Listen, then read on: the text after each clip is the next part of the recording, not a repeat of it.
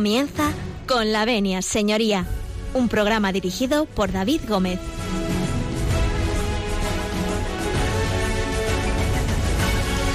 Buenos días, señoras y señores, y bienvenidos a Radio María, bienvenidos a Con la Venia, señoría. Un lunes más abrimos la puerta de este consultorio, de este su despacho, que siempre les digo, eh, personal, que Radio María pone a disposición de todos sus oyentes eh, para, bueno, para que nos consulten todas aquellas cuestiones que sepamos contestarles. La mañana de hoy va a ser muy intensa. Tenemos eh, un invitado especial que viene nada más y nada menos que desde, desde Mallorca. Así que no se lo pierdan y si ustedes nos dan su permiso, nosotros comenzamos.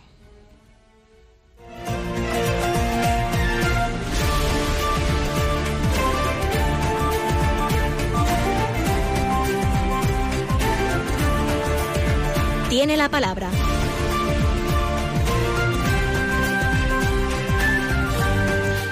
Bueno, pues tiene la palabra, como les venía anunciando, eh, es un compañero que viene nada más y nada menos que desde una isla eh, del archipiélago balear, que concretamente desde Mallorca. Chisco Cardona, buenos días. Muy buenos días. Buenos días y bienvenido. Bueno, espero que el vuelo haya ido bien. Muchísimas gracias. Sí, todo ha ido perfecto, un poco de viento, pero nada que no pueda superar la tecnología aeronáutica, con lo cual ha ido todo fenomenal. Fenomenal. Bueno, cuéntanos un poco, ¿quién es Chisco eh, Cardona y a qué se dedica? Bueno, yo eh, me dedico a las nulidades matrimoniales, tengo, soy abogado rotal, eh, tengo un despacho en Palma de Mallorca, eh, actúo única y exclusivamente en los tribunales eclesiásticos uh -huh. y me dedico precisamente a eso, ¿no? A intentar eh, solucionar eh, aquellos, eh, vía nulidad, aquellos matrimonios, pues que los contrayentes crean honestamente que ese matrimonio es nudo. Uh -huh. Entonces, bueno, pues me pongo a disposición de esos eh, potenciales clientes que quieren pedir esa nulidad y nos ponemos a ello.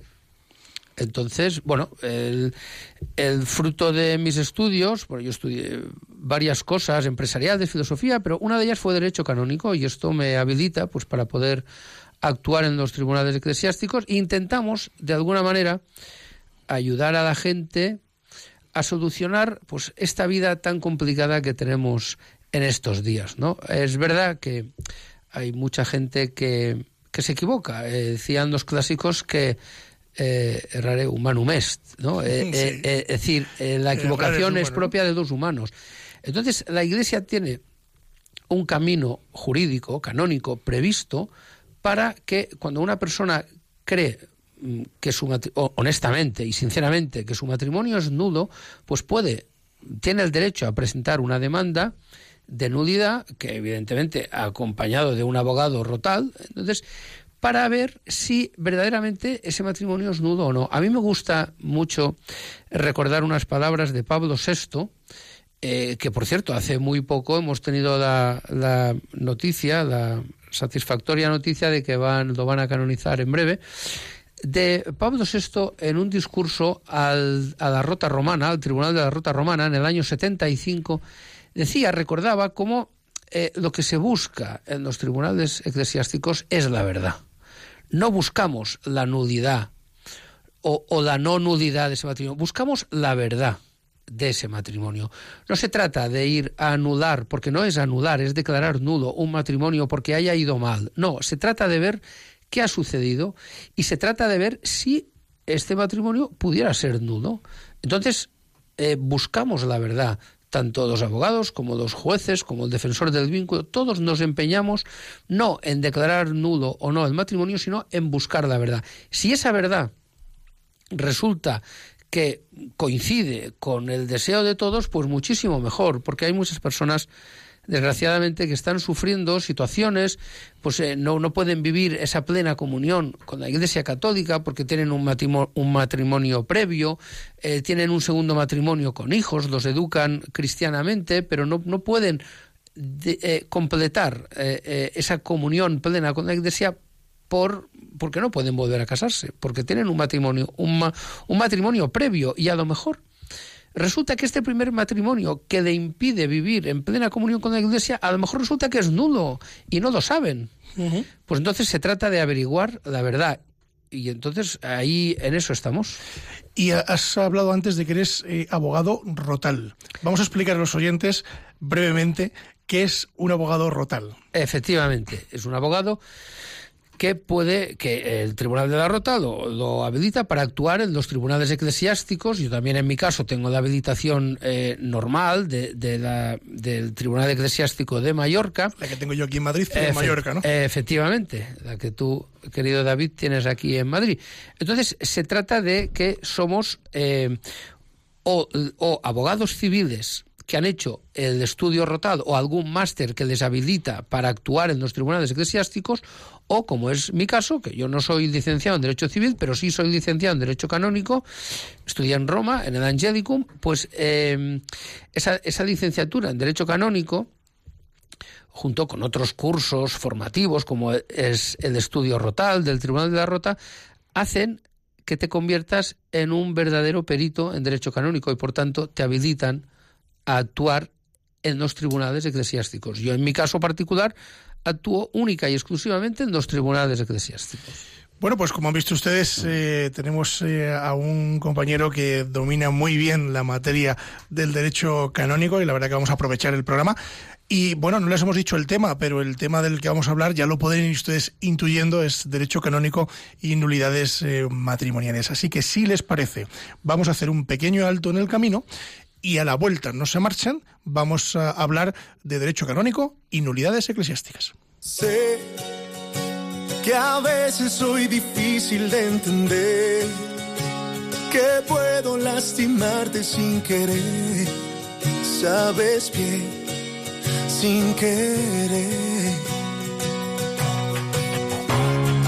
Yo que tanto te he intentado proteger el héroe de tus sueños quiero ser y no sé si estoy bien. Pero sé que te amo y solo quiero devolver un poco de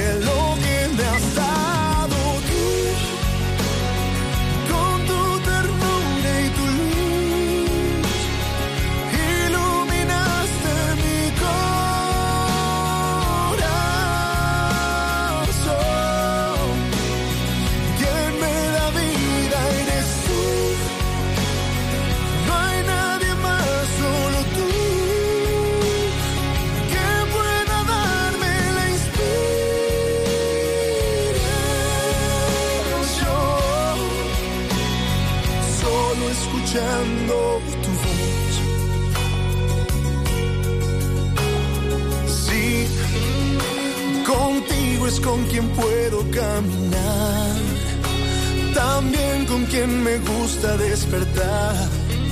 Quédate una vez más, porque sé que te amo y solo quiero devolver un poco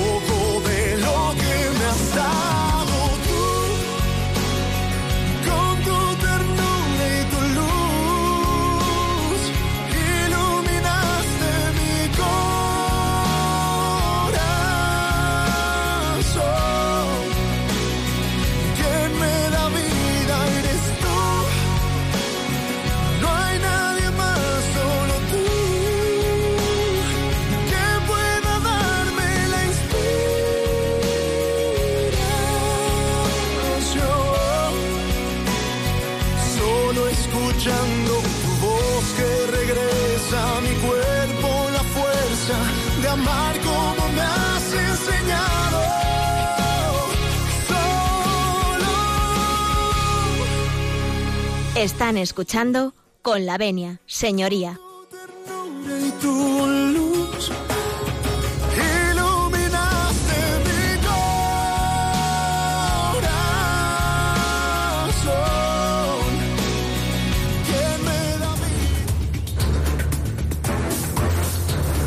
El caso de hoy.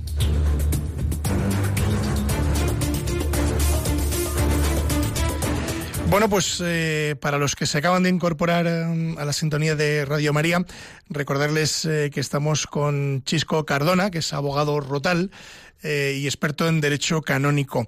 Y bueno, pues vamos a, tratar el caso de hoy que no es otro que el derecho canónico y las nulidades eclesiásticas.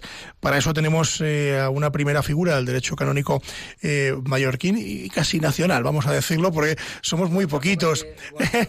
somos... tampoco hay que exagerar, ¿no? hay mucha gente buena por ahí, mucha gente que sabe Pero es verdad que en el mundo del derecho canónico somos muy poquitos civiles. O sea, mm. eh, lógicamente sacerdotes religiosos y religiosas hay muchos, ¿no? Mm. Pero mm, civiles como tú y yo eh, realmente no somos tantos, somos poquitos, ¿no? No nos podemos comparar con los grandes canonistas, ¿no? Lógicamente, ni los grandes expertos en derecho canónico, que, que, son muchas veces eh, religiosos. pero bueno, en nuestro modesto entender, pues sí, hombre, sí, somos algo entendemos, poco, pero algo. Bueno, pues todo esto que es el derecho canónico, vamos a intentar explicar a nuestros oyentes ¿qué es el derecho canónico? Así que yo ahí lanzo la pregunta. Eh, Chisco, ¿qué es el derecho, el derecho canónico? Vamos a intentar responder. Muy, muy, muy someramente, ¿no? Porque es complejo, ¿no? Eh, sí, es complejo el tema, pero vamos a, intentar eh, no solamente responder, sino que se nos entienda, que esto muchas veces es lo más importante. Yo cuando, si, si, me permites, cuando escucho un programa de radio o veo un programa de televisión que va sobre medicina, por ejemplo, agradezco mucho que las personas expertas en esa materia que están hablando se hagan entendibles. Porque claro, si te empiezan a hablar de... En Litispendencia, por ejemplo. Eh, claro, y tú dices, ¿y esto qué es? ¿Esto es grave o no? ¿Esto, ¿Voy a morir de eso o no? Entonces no sabes de qué te están hablando. Entonces vamos a intentar ser, eh, no por ignorancia de los oyentes, ni mucho menos, pero para que todo el mundo pueda entender y para que sea fácil. Entonces, el derecho canónico es el derecho de la Iglesia. ¿Vale? Eh, los cánones en, la, Iglesia Católica se llaman cánones, en, el derecho civil se llaman artículos. Entonces, aunque ahora últimamente también los artículos eh, aparecen en, el derecho canónico, pero en general cánones. Entonces, eh, la historia del derecho canónico es una historia, mm, diríamos que compleja. Tiene una virtud el derecho canónico, que el derecho, gracias al derecho canónico, se recuperó el derecho romano.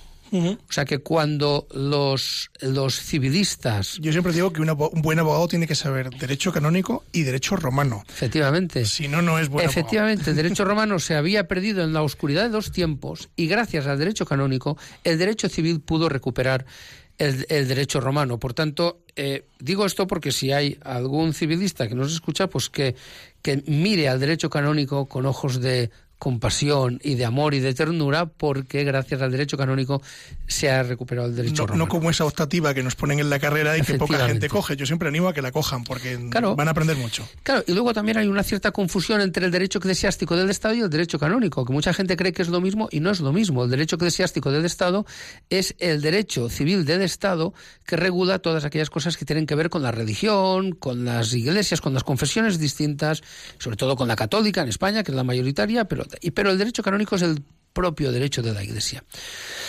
Entonces, el, derecho canónico eh, vive una, historia eh, riquísima, de, podríamos hablar ahora aquí de recopilaciones, de, de, las, eh, de los pronunciamientos de los papas que se recopilan en el decreto de Graciano, en fin, etcétera, etcétera, pero realmente hasta, hasta hace muy poco la Iglesia no había hecho ese trabajo de recopilación en, un libro, en un código de todo el derecho de la Iglesia. Y eso tiene lugar eh, o, se materializa en el año 1917 con el código llamado Pío Benedictino, porque lo empezó San Pío X y lo acabó Benedicto XV. Por eso se llama el código Pío Benedictino. Entonces el código eh, de derecho canónico de 1917 es la primera recopilación, es la primera codificación de las normas eclesiásticas, disposiciones, eh, en fin, demás de los diferentes papas, en fin. Entonces, esa, esa codificación no duró mucho porque eh, a mitad de los años 60 eh, hubo, tuvo lugar el Concilio Vaticano II, entonces hubo algunas reformas, algunos, el famoso ayornamiento de la Iglesia, la, actualización, la puesta al día de la Iglesia, que trajo consigo tuvo una consecuencia. A veces dice, no, es que el Código, el, Concilio Vaticano II, no, esto es cosa del Código de Derecho Canónico. El Código de Derecho Canónico es una consecuencia. El Código de Derecho Canónico del año 1983, el nuevo Código de Derecho Canónico, es una consecuencia del Concilio Vaticano II. De hecho, hay algunos cánones que son eh, eh, eh, trozos literalmente sacados de los documentos conciliares. Por tanto, ahí hay mucha teología y esa es pero bueno, tú también eres un gran experto en derecho canónico, aparte de ser, bueno, aparte de ser un buen abogado, eres un gran experto en derecho canónico, pero eso es a veces lo que hace que los abogados civiles eh, a veces eh, tienen alguna dificultad con el derecho canónico porque el derecho canónico tiene una base teológica muy fuerte. También eh, está toda la jurisprudencia de Iglesia, también está el derecho romano, también están los principios generales del derecho, también está la filosofía del derecho, pero el derecho canónico tiene una base teológica y filosófica fortísima. Por tanto. Yo te voy a contar una, anécdota. A mí me ha servido mucho el derecho canónico personalmente. Eh, para aplicar los tribunales civiles, porque el derecho canónico mm, tiene una parte procesal que es muy buena y que dominando la parte procesal del derecho canónico te ayuda a comprender muy bien cuál es la parte procesal de las causas civiles, o sea, de, los, mm, de las demandas civiles. Eh, hay gente que me dice, bueno, yo eso no lo veía, pero, pero es, realmente se ve, o sea, se ve y para mí ha sido muy práctico, es decir, saber cómo es un procedimiento civil eh, me ha ayudado mucho el conocer el derecho canónico, porque es muy similar, aunque ha habido reforma, ahora ha habido reforma recientemente de, de cómo se aplicaba el, derecho procesal civil eh, en los juzgados, es decir, para que la, gente me entienda, el derecho procesal no, no, deja de ser el derecho que rige el proceso, es decir, todo lo que ocurre en un proceso, en una demanda, ¿no? Eh, y sin embargo, en el derecho canónico está muy bien definido. Es decir, está muy bien definido y eso ayuda, a mí por lo menos me ayuda bastante. Claro, efectivamente. Eh, hay que, uno en la vida tiene que quedarse con las cosas buenas y positivas que le va ofreciendo la vida, ¿no? Entonces si uno se topa con el derecho canónico y encuentras en el derecho canónico cosas que te ayudan y que, y que te van bien para tu trabajo en el ámbito civil, pues oye, ¿por qué no las vamos a utilizar, no? Entonces, claro, eh, hay, hay algunas cosas más que creo que conviene tener en cuenta al hablar del derecho canónico. Eh, podríamos decir que el derecho canónico actualmente, actualmente tiene, eh, por así decir, tres patas o cuatro patas. Depende de cómo, de cómo lo enfoquemos. podemos decir cuatro. Vamos a ser generosos y vamos a incluir una cuarta. Una ya la hemos nombrado, que es el Código de Derecho Canónico del año 1983. Luego tenemos la instrucción Dignitas con Nubi, eh, que esta instrucción eh, ayuda, complementa, eh, sobre todo el tema que hablabas tú, de, cómo llevar adelante los procesos, a que se puedan llevar adelante esos procesos. Luego tenemos la exhortación apostólica por sinodal Amoris Leticia es muy importante, es básico tenerlo a la vista. Y luego, efectivamente, la cuarta y última pata de las importantes, ¿eh? hay muchas más, pero vamos, estamos resumiendo un poco, es el motu propio tan reciente que entró en vigor el 8 de diciembre de 2015, el motu propio del Papa Francisco, Mitis Iudes Dominis Jesus. Entonces, sobre esas cuatro patas, básicamente, se sustenta el, el, derecho canónico y eh, la parte de nudidades matrimoniales, porque el Amoris Leticia, pues lógicamente va de cara a, enfocar el tema sobre el amor en la familia. Entonces puede haber temas que no se refieren a este y entonces eh, el, Amoris Leticia, pero nunca está de más tenerla siempre sobre la mesa. Antes de que mm, entremos de lleno un poco en lo que es las nulidades eclesiásticas, eh, el derecho canónico no solo son nulidades eclesiásticas, ¿no? Entiendo que en el derecho canónico de la Iglesia tiene mm, distintos órdenes, ¿no? También habrá orden penal, orden administrativo. Efectivamente. Por eso ahora decía lo de la Moris Leticia, porque como lo estamos enfocando aquí de cara a las nulidades matrimoniales, pues la, exhortación por sinodal a Moris Leticia es muy importante. Pero efectivamente, ¿no? el, el Código de Derecho Canónico pues abarca todo la parte de nulidades matrimoniales, pues no es más que una parte eh, del derecho canónico. Luego tenemos por la parte penal, tenemos en fin, eh, lo que regula al pueblo de Dios, eh, a los religiosos, a los sacerdotes, a los laicos, en fin, el derecho canónico abarca, es, no voy a decir infinito, pero casi. Bueno, pues si eh, os parece a todos, a los nuestros oyentes y, a Chisco, vamos a hacer una breve parada, nada, muy poquito, porque a la vuelta vamos a empezar de lleno a hablar de nulidades eh, eclesiásticas. Ya han visto ustedes qué es el derecho canónico y más o menos eh, qué es lo que regula y los distintos, digamos, funciones que puede tener. Pero a la vuelta vamos a entrar un poquito más de lleno en lo que realmente también es experto Chisco Cardona. Así que no se marchen, quédense ahí un momento con nosotros porque enseguida regresamos.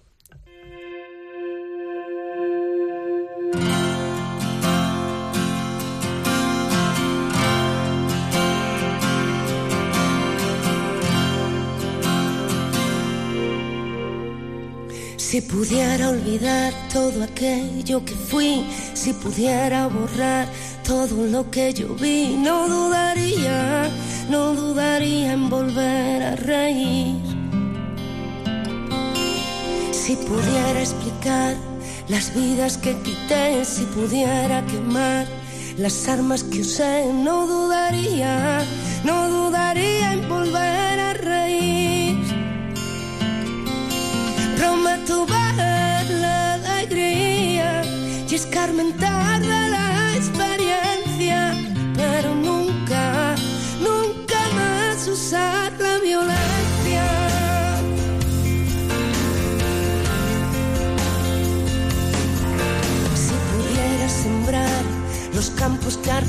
si pudiera devolver la paz que quité, no dudaría, no dudaría en volver a reír. Si pudiera olvidar aquel llanto que oí, si pudiera lograr apartarlo de mí, no dudaría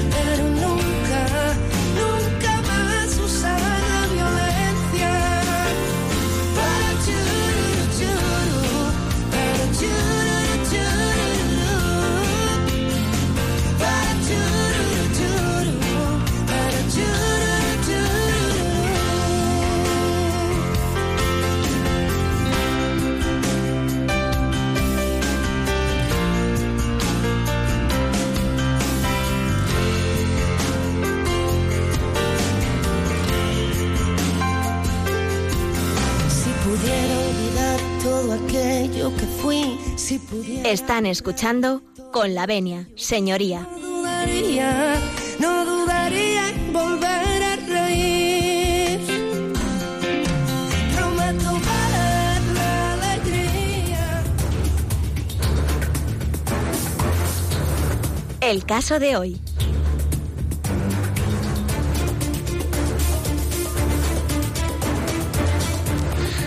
Bueno, pues eh, hemos regresado después de ese pequeño alto en el camino. Eh, creo que estamos todos, creo que estamos todos, que no se ha ido nadie, no se ha ido nadie de la frecuencia de, Radio María. Seguimos eh, con Chisco Cardona, que es abogado rotal, le recuerdo, y estábamos hablando de derecho canónico y de nulidades eclesiásticas. y ahora vamos a entrar un poco más en materia, Chisco. Vamos a hablar de nulidades eclesiásticas. ¿Qué es? Cómo son. Es decir, muchas veces eh, a mí me pregunta la gente este gran mito, entre comillas, que hay alrededor de las nulidades eclesiásticas. Cuéntanos un poco en qué consiste el procedimiento. Bueno, a ver, eh, lo primero que hay que decir aquí es que esto no es una cosa para famosos, ni para ricos, ni nada que se le parezca. Eh, ¿Cuál es el problema? El problema es que nos enteramos de las nulidades eclesiásticas pues cuando leemos una revista, un periódico y sale una persona famosa, entonces nos creemos que por ser famoso, que por pagar mucho dinero, ha tenido acceso a la nudidad matrimonial. Pero eh, a las nudidades matrimoniales se presentan cada año en España eh, miles de nulidades matrimoniales y hay muchas personas que consiguen la nulidad matrimonial, incluso por patrocinio gratuito. Si los ingresos de esa persona no son o no le permiten tener un abogado, se le asigna un abogado de oficio y además también se deximen de las tasas, aunque ya muchos tribunales las han eliminado a las tasas desde la reforma del Papa del año 2015, de la Mitis Iudes Dominus Jesus. Pero eh, la nulidad matrimonial no es tampoco que se vaya a anular un matrimonio ni los hijos van a pasar a ser ilegítimos, aunque este concepto civilmente ya tampoco existe. Es decir, se trata de declarar nulo un matrimonio, no de anularlo. ¿Cuál es la diferencia? La diferencia es que un, matrimonio, si ya ha tenido lugar, no se puede anular. En la Iglesia solamente eh, existe un matrimonio y es indisoluble.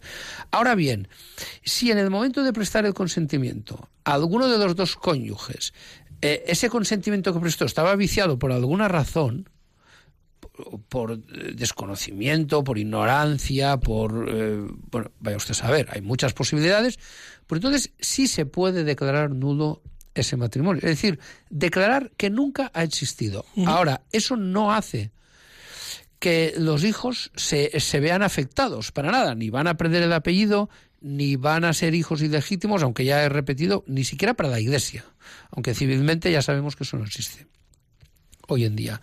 Por tanto, se trata de declarar nudo un matrimonio. ¿Y quién tiene derecho a presentar eso? Pues cualquier católico, cualquier cristiano, más que católico, cualquier cristiano en cualquier parte del mundo puede, tiene derecho a pedir la nulidad matrimonial. Eh, luego, luego, bueno, luego tiene lugar el proceso eh, y, no sabemos qué va a suceder ahí. Lógicamente, puede que se declare nudo, puede que no. Como he dicho antes, el Papa Pablo VI decía que lo que se trata es de buscar la verdad, y eso es lo que vamos a intentar, buscar la verdad. Creo que todos recordaremos como ayer eh, nuestro Señor Jesucristo le decía a Nicodemo, el que realiza la verdad se acerca a la luz. Pues esto es de lo que se trata, realizar la verdad para acercarnos a la luz, que en definitiva la luz es Dios. Por tanto, se trata de buscar la verdad. Ahora bien, em, ¿cómo buscamos esa verdad? Eh, ¿Quién puede buscar esa verdad? ¿Cómo se busca esa verdad acerca de ese matrimonio del que tenemos dudas que sea válido? Bueno, pues evidentemente lo primero que hay que hacer es buscarse, evidentemente, un abogado, un abogado rotal, evidentemente, o un abogado que esté en el elenco en cualquier eh, tribunal diocesano de cualquier parte del mundo, y empezar a hablar con aquel abogado y empezar a ver si hay alguna posibilidad de presentar una demanda para ver si ese matrimonio es Entonces, cuando el abogado tiene diríamos, una cierta certeza de que eso puede prosperar, de que hay indicios que ese matrimonio es nudo, pues entonces es cuando se puede presentar esa demanda, luego también el tribunal examinará si la acepta o no. Pero vamos, ya, si ha habido el filtro del abogado, ya eh, es, buena cosa. Bueno, nos quedamos ahí en el abogado. Si te parece, vamos a abrir los teléfonos eh, a todos nuestros oyentes eh, para que nos puedan hacer preguntas. Así que llega el momento de abrir las líneas telefónicas.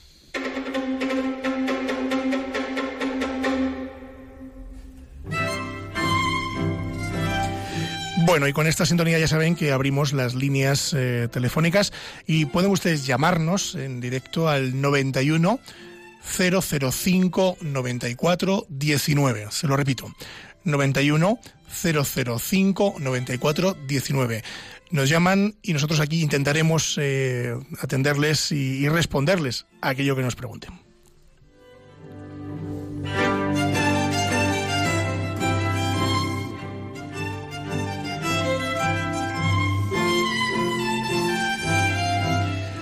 Bueno, mientras nos van llamando, tenemos en el tintero eh, un mensaje que nos han dejado, un mensaje que nos ha dejado un oyente.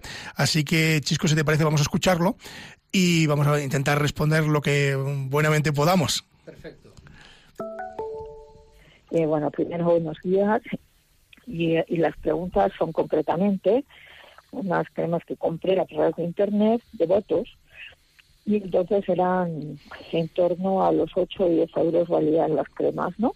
eh, la, la empresa que, que enviaba los productos, pues eh, decía ponerse en contacto, pero no había forma de ponerse en contacto. Entonces, pero yo me ya había hecho el pedido y entonces ahora de pronto me he encontrado desde diciembre, que fue cuando hice la primera petición, con que me enviaron cinco cremas, yo pedí nada más que dos, cabo de 10 días o 15 me aparecen otras dos cremas en mi casa y además todo en inglés y sin poderte poner en contacto con nadie. O sea, entonces ya, bueno, pues ya dije, uy, digo, esto es un problema. Pero no me había dado cuenta que me habían cargado ya en, la, en, el extracto del banco ciento y pico euros, ciento, 140 o por ahí, o 170. Esto no me di cuenta hasta febrero. Bueno, pues eh, por lo que podemos ver, eh, este oyente hizo una compra por internet y le han ido cargando o haciendo cargos en el banco y le han ido mandando más, eh, más productos, ¿no? En este caso nos hablaba de una crema, ¿no? Bueno, yo creo que lo primero que tenemos que recomendar, no sé si Chisco estará conmigo, que precaución con esas compras por Internet, mucha precaución. Internet es un medio muy válido para muchas cosas, pero es también complejo y peligroso eh, para otras, en este caso para hacer compras. Eh, bueno, pues de este tipo, ¿no? Pues nos podemos ver inmersos en algún tipo de, de engaño o de estafa. Y yo creo que el siguiente, la siguiente recomendación, no sé si estarás tú conmigo, es que hable inmediatamente con el banco.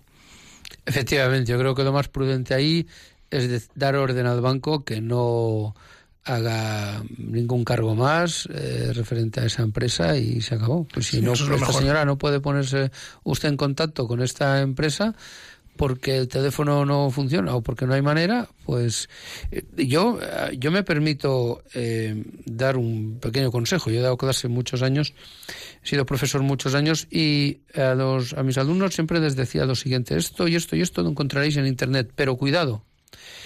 Y yo siendo de Baleares, que nos gusta tanto navegar, voy a decir algo. Cuando uno sale a navegar, cuando el, patrón o el capitán de un barco sale de puerto, sale con un rumbo. Y tiene claro a dónde quiere ir. Y sabe cuáles son las dificultades que se va a encontrar por el camino. Y las tiene que estudiar técnicamente, la corriente, el viento, es decir, lo tiene que estudiar todo si sale, por ejemplo, de Palma de Mallorca, donde yo vivo y tengo el despacho, y quiere ir a Barcelona, tendrá que estudiar las corrientes, el viento, las condiciones climatológicas, porque quiere llegar a Barcelona. No se va a entretener a ver qué pasa por Valencia o qué pasa por la costa de Menorca. O, no, no, quiere llegar a Barcelona. Entonces, por muy bonita que sea la costa valenciana, por muy bonita que sea la isla de Menorca, donde yo nací, por cierto, pues él quiere llegar a Barcelona. Pues entonces, Internet es igual. Cuando vamos a Internet, tenemos que saber qué vamos a buscar a Internet e, e ir directamente a ello, porque si no, nos perdemos. Nos perdemos en, en, un gran océano que es, que es la red y al final nos levantamos y no hemos acabado de buscar, no hemos y ido, no hemos encontrado lo que queríamos. Eh, no hemos encontrado lo que queríamos porque a lo mejor ni siquiera lo hemos buscado. Pues aprovechando que va la cosa de barcos, que hemos hecho un símil de barcos, eh, nos vamos a una de las islas eh, de Canarias y al otro lado del teléfono, concretamente desde eh, Santa Cruz de Tenerife, tenemos a María. María, buenos días. Hola, buenos días, felicidades por el programa. Muchas gracias. Yo quería preguntarle, porque yo tengo una amiga que su hija se casó, Uh -huh. Eh, todo por la iglesia, por el juzgado y por todo. El problema es que al cabo de un par de años el marido dice que no la quería, que se le había acabado el amor y que poco menos que la echó de su lado. Ajá. Entonces, mm, yo quiero saber si este matrimonio se puede anular. Bueno, así con tan pocos datos va a ser un poco complejo. Bueno, no, pero a ver, eh, eh, a ver el, eh, ¿cómo se llama usted, señora? María, María. María. María, María. María, eh, de Santa Cruz de Tenerife, ¿verdad? Sí. Bueno, pues sí. mire, María, eh, lo que le tiene que decir a su amiga es que lo primero que tiene que hacer es, eh, bueno, si que, a ver, yo, en fin, yo no, no quiero hacer publicidad aquí, Dios me libre, yo, pero vamos, yo, yo tengo una página web donde recibo consultas.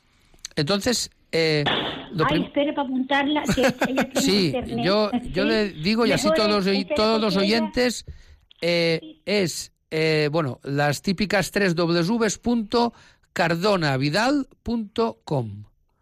Cardona Vidal con V, Cardona Vidal todo junto. Entonces ahí la gente me hace consultas, me las manda yo contesto. Entonces eh, se estudia el caso y si yo no tengo con lo que me escriben suficiente información, pues a vuelta de correo electrónico pido otra, pido más información. Entonces, lo que, como hemos dicho antes, lo que hay que hacer es ver qué es lo que ha sucedido ahí, cuál fue el proceso de noviazgo, qué sucedió durante la celebración, qué ha pasado después, ver un poquitito, ver, estudiar un poco todo lo que ha sucedido y ver por dónde podemos entrar de a esto, ver ver a ver si realmente hay alguna posibilidad de presentar una demanda de nulidad y si la hay, pues entonces adelante. Pero eh, serían necesarios muchos más datos, pero evidentemente, evidentemente, todos los fieles que se han casado por la Iglesia tienen derecho a pedir a pedir la nulidad matrimonial si creen en conciencia que ese matrimonio es nulo. Bueno, pues eh, desde una isla y otra isla, ya que, estamos, nos vamos a la península, concretamente a Illescas, y el otro lado del teléfono tenemos a Pilar. Pilar, buenos días. Hola, buenos días. Buenos días. ¿En qué podemos ayudarla? Pues mire, es que tengo una duda. Mm, escuchando el programa, em, no me ha quedado muy claro eh, lo de la nulidad. cuando Porque ha dicho dos cosas que mm, a mi parecer se contradicen un poco. Primero ha dicho que mm, si eh, se puede anular, se anula eh, un, matrimonio, no se puede anular, pero sí se puede decir que no fue, que no, que no se dio, o sea, que no es válido, pero que, que, el matrimonio se produjo, pero no es válido. Y luego dijo que la nulidad era como que no, como cuando se da la nulidad, es que nunca, nunca pasó.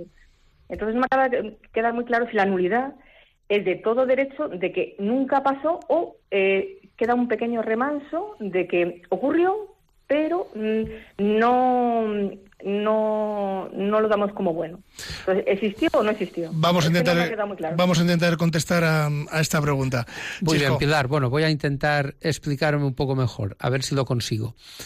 Eh, cuando hablamos de declarar nulo un matrimonio, e, evidentemente se celebró. Por ejemplo, vamos a poner un ejemplo, a usted la invitan a una boda, se va a la boda, ve que hay una ceremonia y ve que aquello se produce. O sea, ahí, ahí sucede un acontecimiento histórico. Además, hay pruebas gráficas, un vídeo, una foto, un registro en los libros de la parroquia. Es decir, hay un acontecimiento histórico. Pero ¿qué sucede cuando ese matrimonio se declara nulo, que se le deja sin ningún efecto jurídico? Es decir, sí se ha producido esa boda, sí ha tenido lugar esta celebración, pero no ha producido ningún efecto porque, por ejemplo, vamos a poner un ejemplo, ¿eh? un ejemplo así, un poco exagerado. Vamos a poner, por ejemplo, que un señor y una señora se casan. Tiene, tiene lugar el acontecimiento, la celebración, la iglesia, los registros en los libros, pero este señor estaba borracho. Pues ese matrimonio no puede ser válido porque este señor no sabe lo que hace. Uno tiene que estar en plenitud de sus facultades. Entonces no se trata de que se anule el matrimonio, se trata de que, aunque se ha celebrado, realmente no ha tenido ningún efecto, porque este señor no es capaz. Digamos que el acto jurídico que da lugar a ese matrimonio es nulo. Es, nulo. El resto está claro que se ha celebrado, ¿no? Claro, no. Pero el acontecimiento histórico ha tenido lugar. Normalmente para mm, que algo sea válido, es decir, tiene que haber consentimiento. Aquí lo hemos hablado algunas veces con el tema de las preferentes y las acciones que, hemos tratado en alguna ocasión, ¿no? Y de las cláusulas nulas de los contratos hipotecarios. Es decir, para que algo sea tenga validez jurídica, la persona que hace esa, ese acto, es decir, la persona que firma ese documento, tiene que ser plenamente consciente de la trascendencia que tiene ese acto y de lo que está firmando. Si no es así, será declarado nulo. Bueno, pues ocurre lo mismo, corrígeme si me equivoco. Perfectamente. Con es un ejemplo, es un paralelismo que es muy válido en este caso. Bueno, pues ahora nos vamos a quedar aquí un poquito más cerca. Hemos, has visto que hemos venido yendo desde un poquito más lejos, sí, nos por acercando. y nos vamos acercando aquí a Madrid, muy cerquita a Madrid, que tenemos al otro lado del teléfono. Adriana, Adriana, buenos días. Hola, buenos días. Buenos días. ¿En qué podemos ayudarle? A ver, la, bueno, muy muy relacionada con el tema de la nulidad. En mi caso es un familiar, mi hermano, él se casó y bueno, pues tenían un año de noviazgo, todo bien. Eh, resulta que mm, empezando el matrimonio, como más o menos antes de cumplir el año, pues esta chica tiene una crisis. Al, al parecer tenía diagnosticado un trastorno psicológico, mm, obsesivo compulsivo, que no, a ver, no es una patología importante como una esquizofrenia o algo así que se sabe desde un principio, pero sí es algo que, que perturba y, y, perturbó tanto a la, a la pareja que pues terminaron, bueno, ella terminó divorciándose de mi hermano. Mi hermano en su momento asumió eso como un sacrificio, pero fue algo completamente oculto. La familia nunca comentó que ella sufría eso desde la adolescencia, estuvo inclusive medicada y eso siempre se lo ocultaron a mi hermano. Y pues bueno, al final pues fue ella la que sencillamente por precisamente no tener esa, esa capacidad, porque un matrimonio es muy bonito, pero es algo que es una, a ver, son situaciones que necesitas tener un temple para, para sobrellevarlas.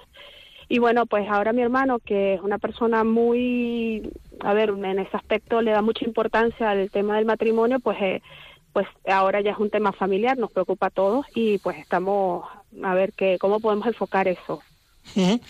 Bueno, pues eh, Chisco, ¿qué le, diríamos a Adriana? Pues eh, claro, lógicamente Adriana, eh, entiendo perfectamente esa preocupación de su hermano y de todos ustedes, porque efectivamente, hombre, ahí, por lo que ha dicho usted, a bote pronto, pues ahí sí, ahí, ahí casi no hace falta estudiar mucho más. Ahí se ve claramente que hay un tema que haría nudo ese matrimonio. Efectivamente, una persona no puede ocultar.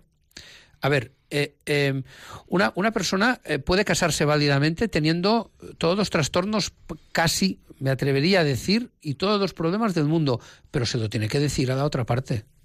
Entonces, claro, cuando uno de los dos cónyuges oculta información eh, que va a ser básica para poder formar esa comunidad de vida y amor, que es el matrimonio, pues evidentemente eso, eh, eh, claro, eh, entonces si, si ha habido la ocultación de información y no se ha podido formar esa comunidad de vida y amor, que es el matrimonio, por, por ese tema, pues lógicamente eso ahí hay que, sin duda, plantearse poner una demanda de nudidad matrimonial. Yo aquí en estos casos lo que suelo poner de ejemplo, y a ver si eh, no me equivoco, es decir, eh, pongo el ejemplo de aquel matrimonio que se casa y de repente eh, la mujer o el marido, mm, distintamente, descubre que su marido o mujer es, por ejemplo, ludópata, ¿no? es decir, tiene una ludopatía y no se lo han contado, ¿no? Entonces, eh, bueno, pues eh, celebra el matrimonio y bueno, pues el señor o la señora pues se gasta el dinero, ¿no? En, eh, permanentemente, ¿no? Entonces, muy probablemente eso hubiera condicionado el matrimonio de haberlo sabido con anterioridad y para mí también sería, mm, digamos, un, un error, ¿no? Es decir, dentro del matrimonio. Efectivamente, ahí hay dolo, ¿no? Hay, un dolo. Hay, un dolo porque la, la, persona que tiene alguna dificultad, sea la que sea, eh, y tiene una intención o, una rectitud de intención de formar un matrimonio con otra parte y tal, si, si uno advierte del problema y entre los dos quieren afrontarlo juntos, pues oye, estupendo, fenomenal, pero lo que no puedes es no decir. Exacto. ¿Qué le recomendaríamos a nuestros oyentes, así como, como para ir haciendo un broche al, programa, qué le recomendaríamos a nuestros oyentes a la hora de iniciar un procedimiento de nulidad? A ver, eh, para empezar un, procedimiento de nulidad eh, hay que tener en cuenta varias cosas. Eh, en primer lugar, la que he dicho a, la, primera señora que ha llamado, eh, creo recordar a María de Santa Cruz de Tenerife. María que le he dado eh, eh, la, página web mía, es decir, bueno, y, que es válida no solo para ella, sino para todos aquellos oyentes que no tengan tiempo, no puedan entrar en antena y quieran preguntar y consultar, pueden hacerlo cuando quieran. Lo primero es contactar con un abogado, con un abogado que además eh, sea perito en derecho canónico, conozca, porque es muy importante, es básico empezar esto como toca es decir, una demanda de nudidad mal enfocada, es decir, un mal planteamiento por parte del abogado de una nudidad matrimonial, podría llevarnos a que se deniegue esa nudidad matrimonial, o sea, el resultado de la sentencia sea negativo o que no se admita a trámite siquiera. Entonces sería una pena sobre todo en el primer caso porque no se puede volver a juzgar un capítulo que ya por el que ya se ha, porque ya se ha pleiteado, porque ya se ha juzgado. Entonces es muy importante es muy importante em, empezarlo bien. Yo sé que hay muchas personas que les retiene el tema económico también. Es decir, el, Papa Francisco en, en, la mitis Iudes Dominus Jesus, en, el motu propio, perdón, mitis Iudes Dominus Jesus, habla de la justa retribución. Entonces, es verdad que cuando se contrata a un abogado y, para que lleve una causa, pues algo tendrá que cobrar este hombre, porque, en fin, aquí todos tenemos que vivir. Gratis et amore. Y, eh, gratis et, amore eh, puede haber alguna consulta, puede haber cosas, pero claro, evidentemente todo el mundo tiene que vivir. Pero básicamente porque tenemos que pagar el alquiler del despacho por lo menos. Todo. ¿eh? pero pero yo lo que quiero que la gente entienda es que no puede haber un dinero mejor invertido que el que te vaya a solucionar un problema tan importante, como es el poder refundar una familia de verdad si la primera ha salido fallida por una causa justa y que te pueda dar esa paz y esa plena comunión con la Iglesia Católica. Y luego también decir otra cosa, que no es tanto lo que vale eh, eh, llevar una causa de nulidad adelante. Habría que estudiar los, las consultas que hay que hacer, en fin, todo, ¿no? Eh, pero, pero además siempre se hace una provisión de fondos inicial. Todo, eso son cosas que hay que tener en cuenta, porque lo material es no es lo más importante, pero es importante. Pero yo, yo, yo animaría a la gente a que no tenga miedo a ese tema y que realmente entienda que luego conseguir una vida de paz, de plenitud, de, comunión perfecta con las personas a las que quieres y con la iglesia, pues eso no tiene precio. Lógico. Bueno, nos vamos a ir acercando un poquito a la isla. Nos vamos ahora hasta Barcelona, eh, que queda un poco lejos, pero está más cerca que Madrid. Claro, por supuesto. y al otro lado del teléfono tenemos a Teresa. Teresa, buenos días. Buenos días. Buenos, días. ¿En qué podemos buenos días, Teresa. Pues mire, no quiero que me tomen porque yo soy una persona ignorante. Quiero decir que no soy ninguna especialista, pero en las cosas, en las cosas de Dios, gracias a ella, su Santísima Madre, me han instruido, por lo menos, yo creo que bastante. Yo tengo la nulidad matrimonial y si yo le contara mi historia, usted hubiera dicho, a la primera, la primera tienen derecho a que le hubieran dado la nulidad.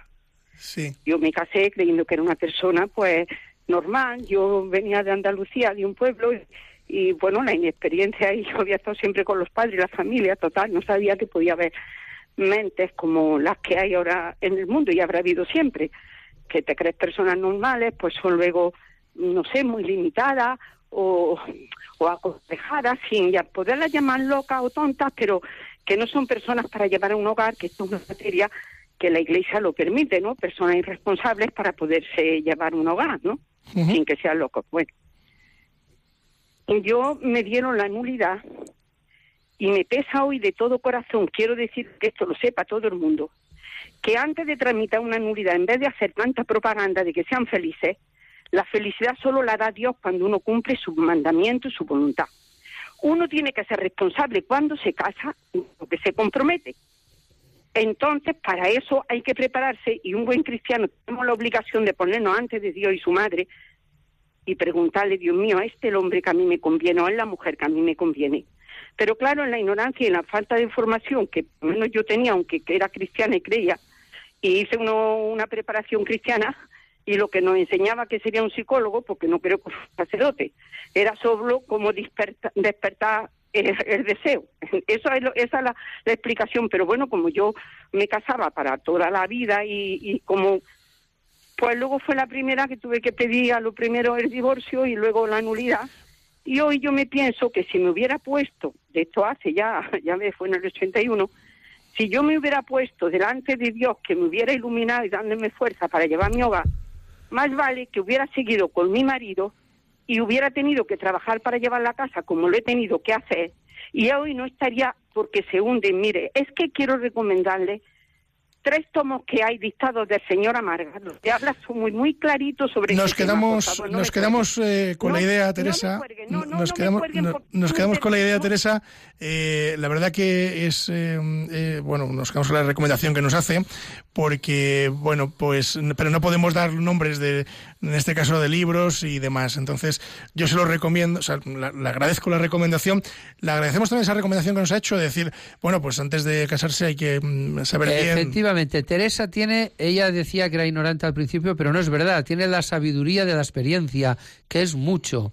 Y Teresa ha dicho unas palabras muy bonitas y muy ciertas.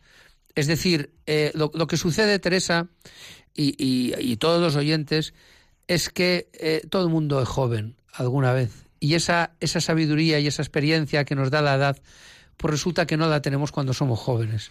Y entonces, claro, luego, ¿cómo enmendamos los errores? Hemos empezado el programa, yo mismo he dicho que los clásicos decían que errare humanum est. Y decimos en castellano que si de eh, humanos es errar, de sabios es rectificar.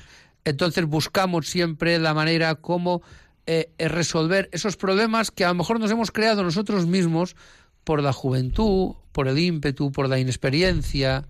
Y eso ahí hemos caído todos, querida Teresa. Chisco Cardona, abogado Rotal desde Mallorca, gracias. Gracias por estar con nosotros. gracias, gracias a vosotros. Gracias a vosotros por permitirme explicar estas cosas que yo considero que son interesantes y por eso me dedico a ellas. ¿Volverás a esta casa? Claro que sí. Pues nada, te esperamos. Es un honor. Se nos ha quedado en el tintero muchas cosas, pero tenemos que seguir trabajando en ellas, digamos, para, para poder informar a nuestros oyentes y a todos ustedes recordarles que volvemos dentro de 15 días, como saben, a las doce y media estamos aquí, eh, el lunes que viene no, el siguiente, que pueden hacer sus consultas a través del contestador automático 91 153 85 70, se lo repito, 91 153 85 70 y a través del correo electrónico con la venia arroba radiomaria.es con la venia arroba por cualquiera de estos medios nos pueden ustedes hacer llegar las consultas que estimen convenientes o la proposición de programas que nosotros podamos ir elaborando para dar respuesta a aquellas dudas eh, que se les vayan planteando. Y recuerden que la justicia, si es justa, es doblemente justicia. Buenos días.